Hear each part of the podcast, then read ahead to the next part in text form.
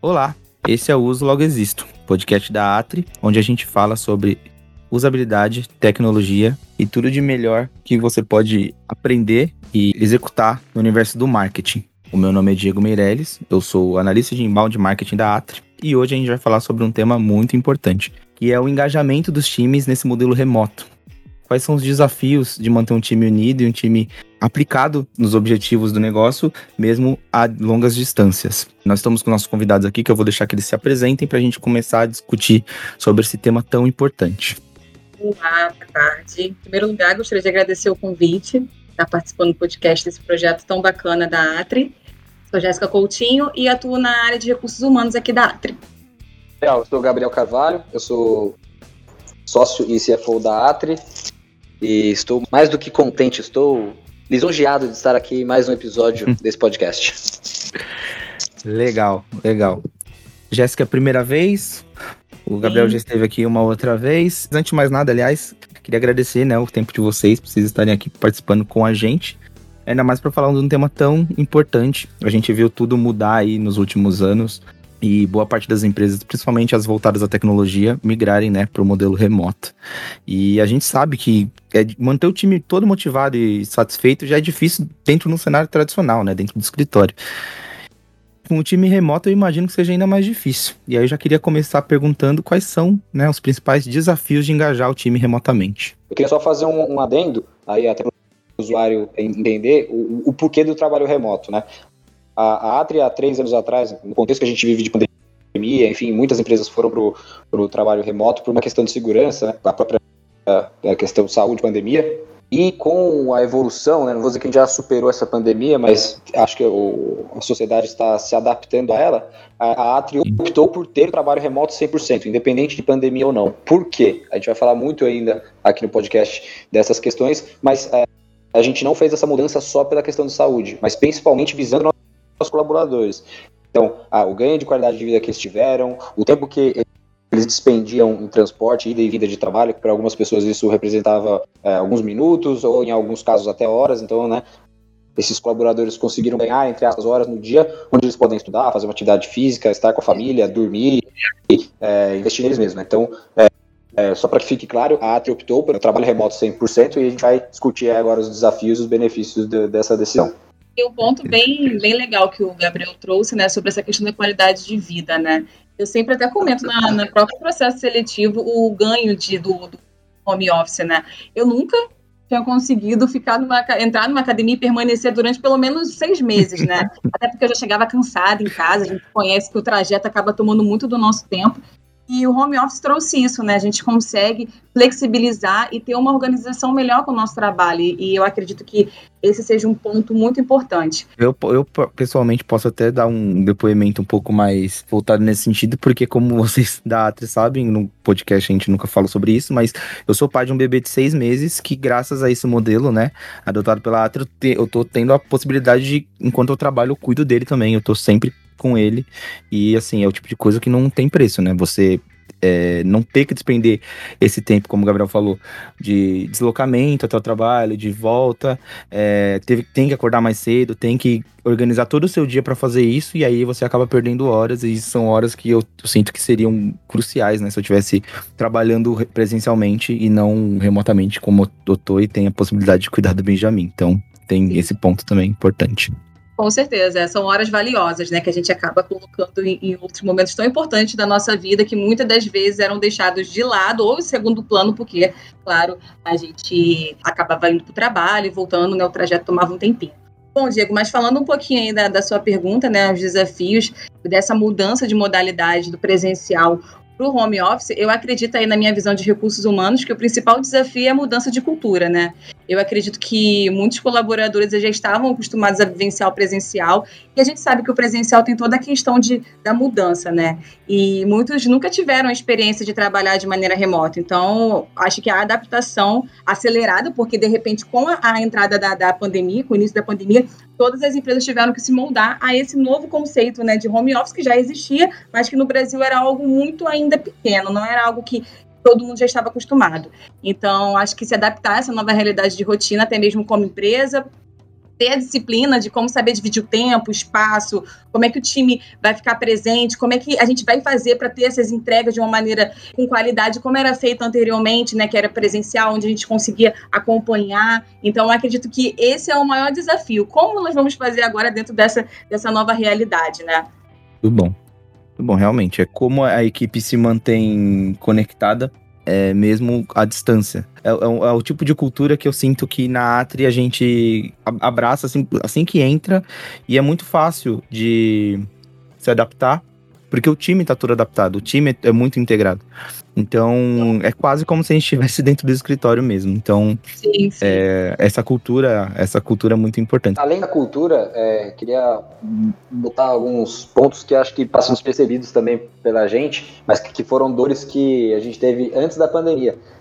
É a escolha das ferramentas que a gente vai trabalhar, que isso para você manter um time engajado, motivado, é, conectado né, no dia a dia, nos trabalhos, você precisa ter uma ferramenta que atenda Estou é, dizendo isso porque a gente já usou outras três ferramentas antes de usar que a gente usa atualmente, é, porque algumas atendiam uma parte, tinham alguns defeitos, então isso também é um ponto acho que bastante importante para manter é, é, esse trabalho remoto funcionando. Então essa questão de ferramenta e a terceira, terceiro ponto, né, então a questão da cultura, questão de ferramenta. Terceiro ponto que eu acho que é bem importante também, a questão de processos, né, da gente ter processos bem estabelecidos, bem documentados.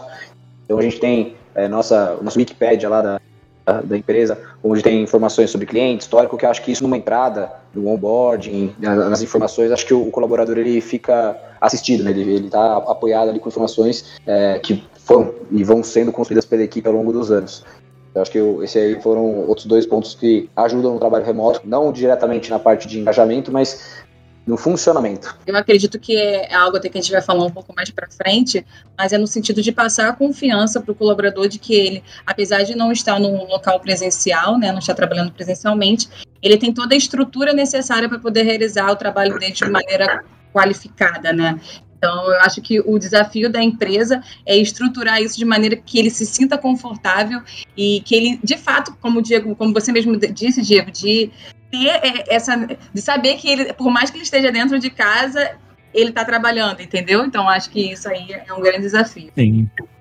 Sim, com certeza. E até já tocando nesse ponto para ir para nossa segunda questão, né, segundo tópico desse episódio, interessante vocês terem dito isso, porque realmente o processo, ele ajuda muito no, no próprio engajamento que vai vir depois, assim que o colaborador entra, e eu, eu sou prova disso, porque é, realmente, quando a gente tá vindo de uma cultura do, do, presencial, uma cultura de você tem esse deslocamento, você tem a sua presença física no, no, no local, é difícil quando você migra direto por uma cultura que é é, é, home office é, permanente, não é por conta de pandemia nem por nada, como o Gabriel bem disse, talvez você encontre um gap, algum, algum uma falha de compreensão da sua parte se você não, não tivesse respaldo do outro lado. E do outro lado tem realmente é, esses materiais e todas as informações que você pode acessar na hora que você quiser, os líderes que estão sempre acessíveis, e isso ajuda nessa integração e a já trazer o, o colaborador para dentro do time integrar na mesma hora praticamente. E com isso a gente leva, a gente chega né, no segundo tópico, que é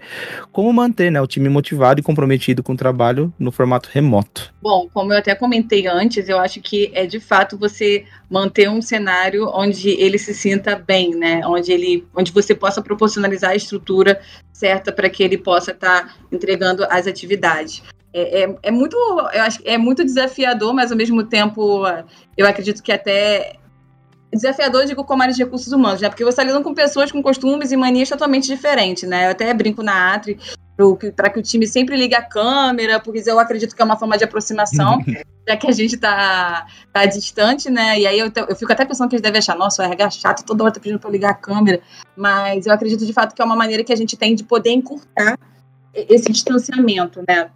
Então, eu acho que, assim, uma maneira de manter o time motivado, claro que são através de projetos e, e programas internos, mas o primordial de, é atuar nessa questão da estrutura, para que ele possa sentir confiança, para que ele possa ter um canal aberto aqui. Nós utilizamos o Slack, né, que centraliza todas as nossas informações, mas eu acredito que também o fato dele ter abertura para poder falar e tirar dúvidas é algo muito importante, ainda mais nesse formato, né? Então, eu acho que esse é, um, é um algo que a gente tem que ter bastante atenção. É, e eu vou falar mais, porque a, a, a Jéssica está menosprezando o próprio trabalho. É, isso não seria possível se não fosse ela, porque além de, dos pontos que ela acabou de dizer, para manter um time motivado, é, a gente, como eu também comentei a questão das ferramentas, a Jéssica ela faz um trabalho de acompanhamento é, com cada um dos colaboradores do quesito de performance, quanto cada um entregou, acompanha se a performance está diminuindo ou não, dá feedbacks sazonais, né, então momentâneos periódicos. Então, desafia, né, não só a Jéssica, mas a Tina, né, nossa operações CEO, também dá esse tipo de, de conversa one-on-one, de, de, feedback, então acho que isso também mantém o, o colaborador motivado. Então, de, de, de, um lado, a gente, cultura, né, e a, a dizer, o lifestyle hoje da empresa passa a segurança, né, para ele, que está tudo bem, que ele está numa empresa séria, que, que, que preza por ele como pessoa também, e por outro lado, para manter ele motivado, a gente desafia ele, dá feedback, acompanha o rendimento, tenta entender se, né, se houve uma queda no rendimento, o que, que aconteceu. A gente oferece outros benefícios de psicólogo, enfim, outras alternativas para a pessoa buscar ajuda, coisa que numa empresa normal não teria. E a gente também não está capacitado para ajudar, né? Não é numa conversa com a Jéssica que vai resolver um problema psicológico, é melhor procurar um especialista. Então a gente também dá essa, esse tipo de assistência. São outros pontos de, que, novamente, por debaixo dos panos também mantém o time motivado. E como a Jéssica falou, é, pequenas coisas que às vezes para alguns colaboradores podem parecer chato, e se parece, acho que é um colaborador, que precisa rever alguns pontos. Isso. Uhum. É, essa questão de, de, ligar a câmera, de fazer um happy hour, é, de, de, de, dar um, gift card para eles comprarem alguma bebida alcoólica ou um, um lanche para a gente fazer um momento ali de descompressão todos juntos.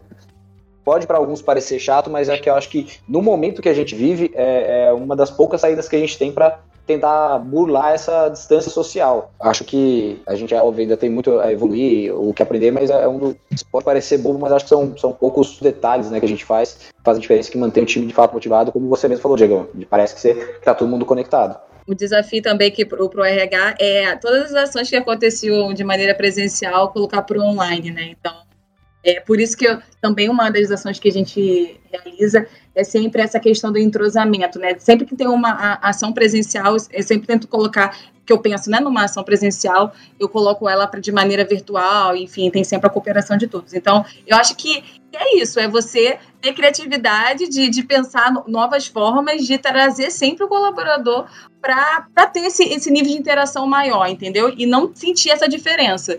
Eu acho que, que é, o caminho é esse. É, e aí, até pensando agora, complementando, eu acho que também vai muito da adaptação do colaborador. Em que sentido? Se a gente faz eventos, já que a gente está num momento de pandemia, um happy hour online, e a pessoa não quer ligar a câmera, ou nas reuniões ela não quer participar de câmera, porque, sei lá, tá deitada no sofá, não se arrumou, não se arrumou é porque essa pessoa precisa também revisar aí, alguns valores dela. E, e, esse novo lifestyle que a gente tem de pandemia, do horário comercial, reunião séria com, com o diretor, você vai ligar a câmera, né? Então, acho que esse colaborador também precisa se adaptar um pouco e entender que, se fosse o presencial, não teria problema, porque ela estaria trabalhando, ela teria se arrumado, teria, estaria, sei lá, formalmente presente no escritório. Mas aí o fato de ser um call, a pessoa vira e fala, ah, não, não vou ligar a câmera porque eu vou fazer essa reunião deitado no sofá. Pô, é assim? É, é a melhor forma que você tem para trabalhar, deitado no sofá? Pode ser que seja, né? Mas, enfim, é, eu acho que vai de cada um também se adaptar nesse sentido. Eu acho que uma coisa bem importante que nós fizemos recentemente, foi a criação do manual de boa convivência, vamos dizer assim, no home office, foi de fato juntar as necessidades que a gente já tinha percebido desde de 2020 para cá e orientar né, aos nossos colaboradores que a gente sentia que alguns deles tinham esse tipo de, de dúvida. Então, eu acredito que esse também foi um, uma maneira de motivá-los, e na verdade, eu não digo nem tanto motivá-los, mas direcioná-los para que a gente possa ter uma, uma gestão melhor sobre o home office e tudo mais. Exatamente por, por isso que o Santa disse. Algumas pessoas tinham algumas dificuldades com relação a ah, será que eu ligo a câmera? Eu tenho que ligar a câmera? Não tenho? Eu tenho que fazer isso? Como fazer? Então, a gente sempre tinha essas perguntas repetitivas. Então a gente resolveu centralizar tudo, que eu acho que é, foi uma maneira que a gente resolveu estar tá na essa questão. É. Eu vou até já chegar na outra, na, na terceira questão, porque tem um ponto importante que a Jéssica levantou, mas só para fazer um bate-bola aqui rapidinho, de, vocês falaram do, da, de ligar a câmera, por exemplo, fazer um meia-culpa aqui, que de vez em quando eu não ligo, mas aí já fica o, o recado, né, para as próximas vezes que isso acontecer, mas é que geralmente quando eu não ligo é porque eu tô com o Benjamin no colo, aí eu sei que eu vou roubar o foco da, da reunião, se eu tiver com o bebê no colo na frente da câmera, então eu já... Isso, essa visão é muito legal, o, o Pedro, sócio da Ato, também tem uma filha que muitas vezes na reunião a filha dele tá lá no colo dele e aí é isso, né? Fica, ai que lindo, isso aqui. É. Mas aí, por outro lado, também não sei até, até que ponto não, não é algo que também torna mais humano essa nossa conversa, né? Do tipo, nossa, sim, sim. que legal, que lindo, como ele cresceu. Bom, beleza, gente, vamos lá, reunião, próximo, vamos lá, vamos, assuntos. É. É, mas é, eu não estou dizendo que o, o, certo é ligar ou não, não é nem, não é nem só não, isso. Não, não. Mas é, é, da, da, pessoa, porque assim, da mesma forma que tem momentos e momentos, você tá com o Benjamin e você não, não vai ligar a câmera. Mas se não tiver, tipo, você estaria preparado, né, pra ligar, claro, você estaria claro. de pijama no quarto escuro, apagado, é. É, antes de assistir uma, uma série que você estava assistindo agora há pouco e teve que cancelar sua série para entrar num call, sabe? É um pouco disso que eu, que eu tô. Não tô falando que é um ah, não, cenário, com mas. Com certeza, é, é mais a conduta mesmo, pandemia, né? É, exato. No, no, cenário geral de pandemia, que quando, quando começou a pandemia, eu fui estudar muito sobre produtividade, inclusive é uma das, das questões que a gente vai falar aqui no final do, dos livros que a gente tem para indicação, mas que muitos é, gurus aí de performance falavam, cara, acorda, faz seu exercício ou faz sua rotina matinal, toma banho e coloca a roupa como se fosse trabalhar. Porque isso pro seu cérebro, de certa forma, mostra que você está seguindo uma rotina. É muito complicado quando você. Sim, você dá tá um start, né? É, dentro da sua própria casa, você de, de, a pandemia fez isso, né? Ela confundiu muito os locais. Tipo, ah, a sala é um lugar onde eu assisto série e descanso, é um lugar onde eu trabalho, é um lugar onde eu como, ou ainda no quarto até, né? Pô, as pessoas tem muita gente que trabalha na cama, pô, aí vai dormir à noite e não consegue desligar, porque o seu cérebro já entendeu que aquele lugar lá não era. É, isso, na questão do trabalho, né, o escritório físico, era algo que facilitava, porque a gente entrava, fui no trabalho, estou trabalhando, realizei minhas tarefas, tô indo embora, amanhã eu vejo, tô me desligando do trabalho, tô indo pra minha vida. Hoje, com a pandemia, não é bem assim, né? Eu mesmo ainda tenho muito, muita dificuldade de horários para fazer curso, ler, é, reunião, às vezes faço reunião até tarde, aí sobra um horário entre uma reunião, eu falo, puta, eu não, não, vou conseguir ler porque eu tenho coisa até mais tarde, eu vou ler agora. Aí eu falo, nossa, mas eu podia estar tá fazendo outra reunião ao invés de ler. Pô, mas se eu não ler agora, eu não vou ler depois, sabe? Então, essa questão de, de você é, moldar e se adaptar, né? Acho que é se adaptar à sua rotina, à sua casa, como você vai trabalhar. Mas enfim. É essa ressignificação que a gente tem que dar para os espaços de, de, casa, né? Quando a gente começa no home office. De você saber, bom, isso aqui é o meu quarto, porém também é o meu escritório, como no meu caso. Que é. eu, eu, tentei por muito tempo, a gente já tá, o quê? Quase três anos aí, né, de home office. E por muito tempo eu tentei, sei lá, na sala, em lugares onde tinha circulação das pessoas, eu percebi que, não, o lugar de você trabalhar é um lugar onde você consegue manter o seu foco sem interferência externa. Então, no meu caso, é o meu quarto, que fico só eu aqui é, e o Benjamin, quando eu, quando eu tô cuidando dele. Mas é, realmente, eu acho que re, eu acho que a palavra-chave é ressignificar, porque a gente tem que ressignificar muitas coisas Exatamente. que a gente conhecia de um jeito e, e passam para outro. E aí já puxando até uma coisa que a Jéssica falou para a gente chegar nessa terceira questão, que é o fato da gente conseguir transpor as coisas que estavam no físico para o digital que é uma coisa bem difícil de, de, acontecer. E por isso que vem a pergunta, né? Como a gente faz para identificar e implantar essas ações de integração entre o time, né, com esse cenário, considerando esse cenário do digital? Acho que, de um modo bem geral, eu, como RH, me sinto muito responsável nesse sentido. Eu acredito que o mais importante é ter sensibilidade às necessidades do time. E que desafio, né? Como é que você tem sensibilidade, já que você não está com a pessoa ali no dia a dia, sentido, porque a gente, a gente normalmente tem sensibilidade quando a gente está perto da pessoa, a gente sente que ela está triste, que ela está feliz, né? E isso no, no home office acaba, a gente acaba tendo que ter uma visão mais apurada.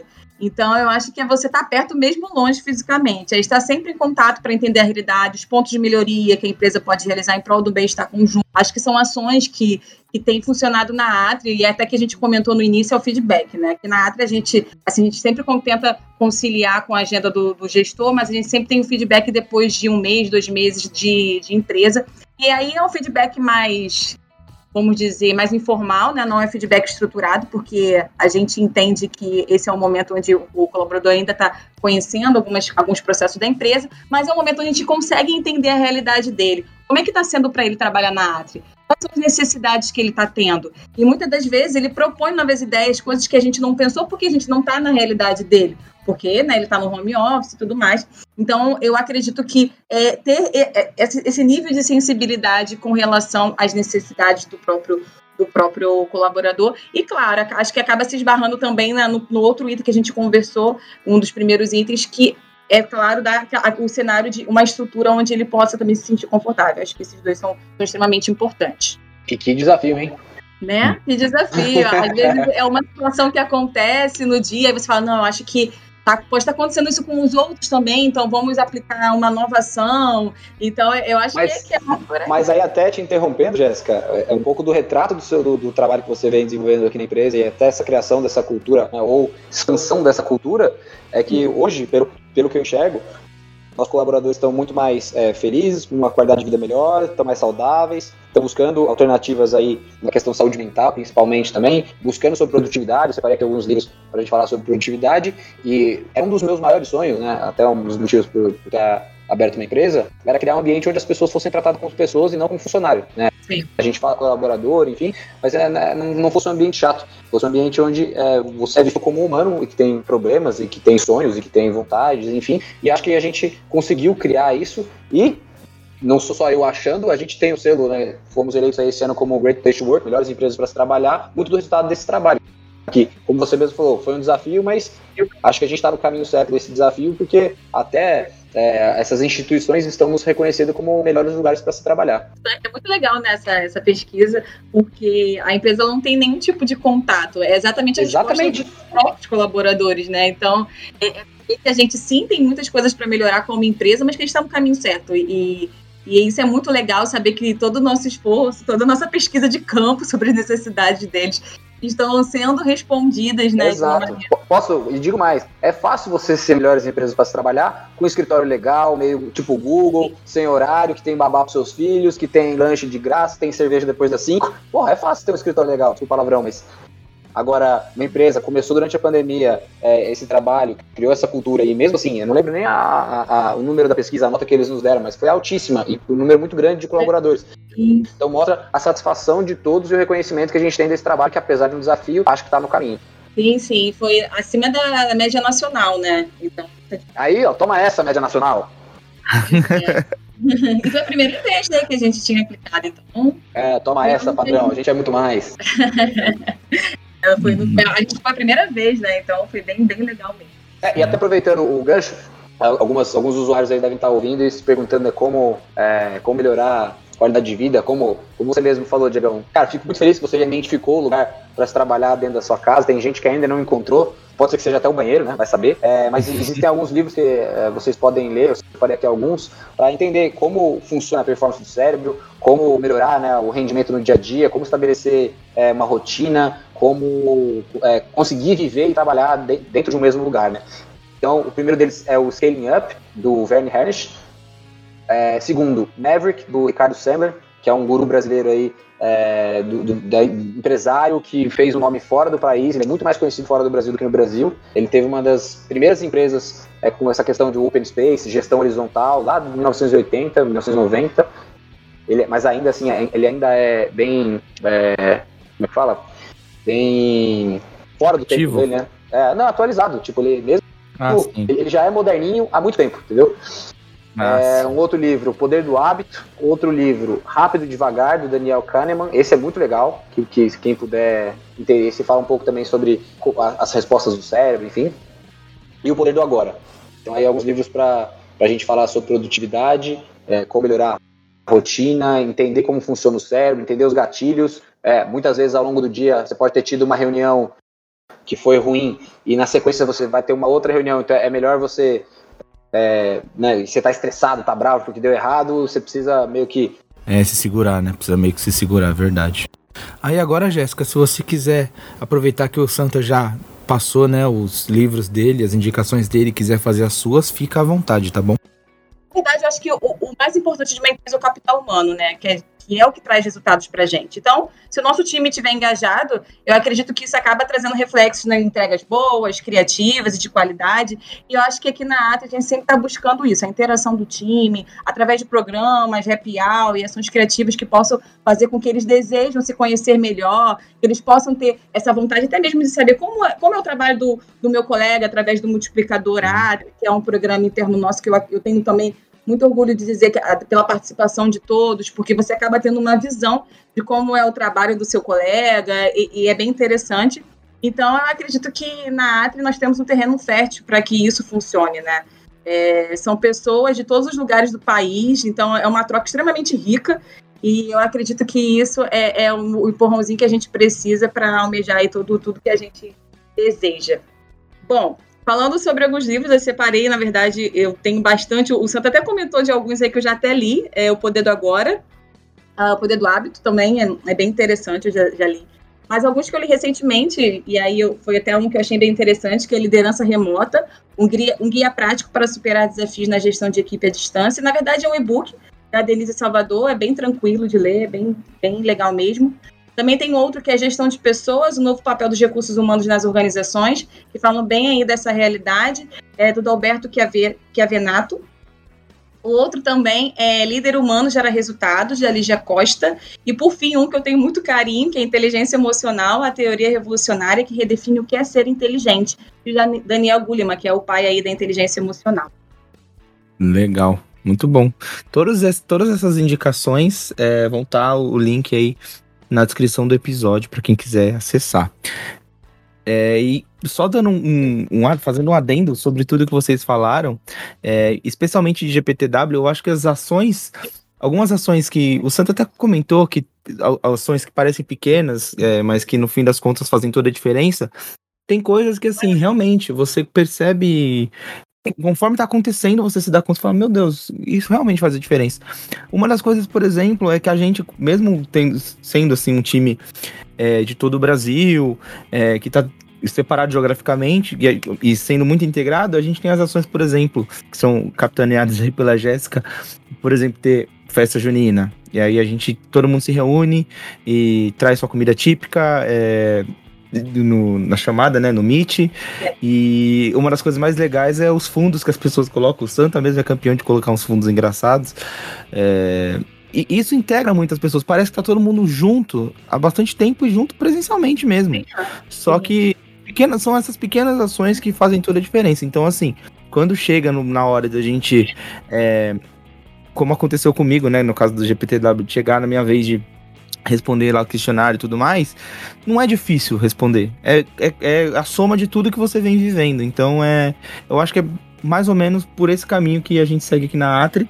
E essa é a ideia do episódio, a gente passar é, como as experiências. A gente fala tanto de UX aqui, mas se a gente puder falar de experiência também do colaborador, né? De como é, você constrói um ambiente onde é realmente um time e que está integrado, independente de distância, independente de cultura, tudo mais, é muito, muito legal. E por isso que é, eu queria, né, agradecer, né, a participação de vocês aqui e já pegar com vocês as suas considerações finais sobre esse episódio que ficou realmente muito bom. Eu espero que tenha ajudado as pessoas a entender como essa cultura faz toda a diferença. Eu queria, na verdade, agradecer, espero ter contribuído de alguma forma com a nossa experiência aqui na para as pessoas que estão nos ouvindo.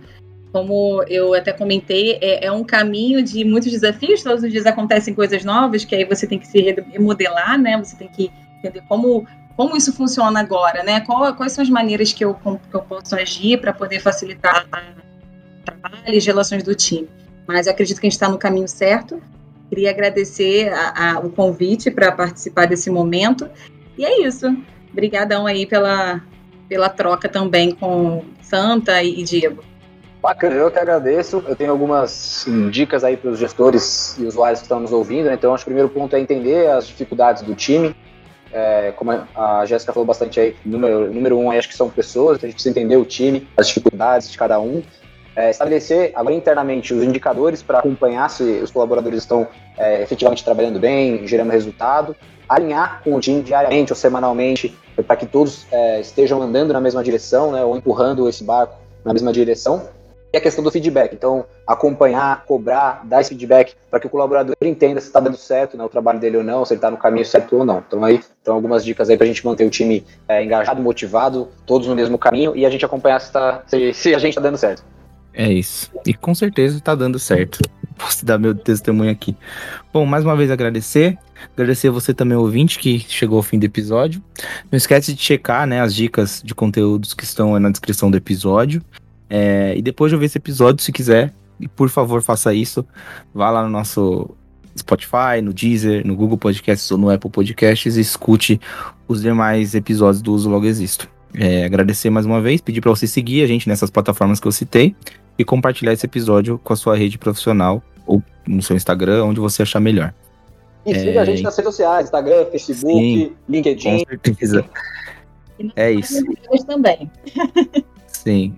Siga a Atri em todas as plataformas que a gente está presente, tá bom? Claro, Vamos estar também na descrição do episódio. Informações sobre usabilidade, tecnologia, mas se você quiser ficar antenado, tudo bem, precisa seguir. É, exatamente. E acessem o blog da Atri, que tem muito conteúdo bacana, inclusive que, que colabora com tudo que a gente fala no podcast aqui. Um abraço e até o próximo. Um abraço, gente. Obrigado.